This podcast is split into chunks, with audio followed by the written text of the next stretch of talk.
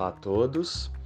Bom, o assunto da aula, o conteúdo da aula, chama-se homeostasia, ou seja, controle homeostático, na qual nós vamos estudar as condições das variáveis fisiológicas do corpo.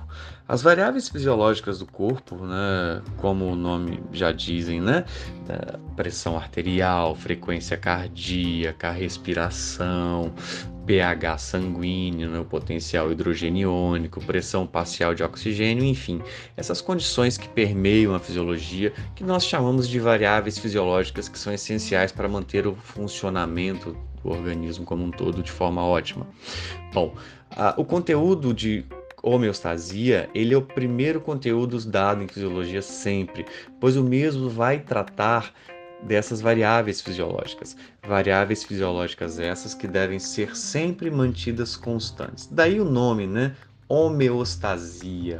Homeo de homo igual, né? Estático, estase de parado. Ou seja, é como se fôssemos estudar algo parecido que provém do latim.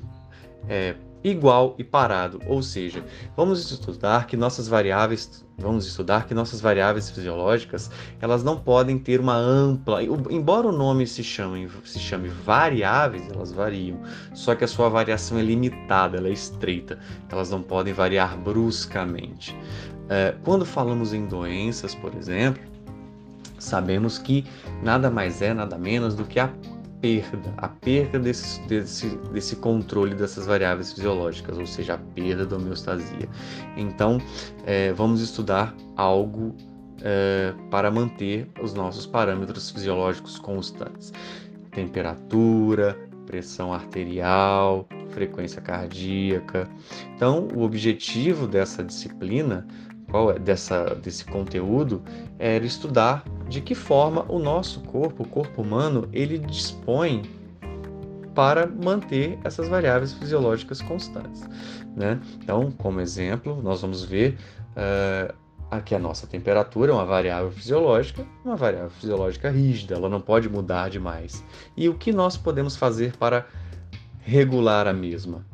Podemos fazer entre aspas, né, o sistema nervoso autônomo, né, que faz isso. O que, como nós podemos controlar o nosso pH, nossa concentração iônica, né? E isso é uma ideia que provém já desde Claude Bernard. Nada que se vocês vão ouvir nessa aula é novo. Esse conceito de homeostasia é do ano de 1800, né? entre 1860, 60, 60, tá? Que ele já falava, né?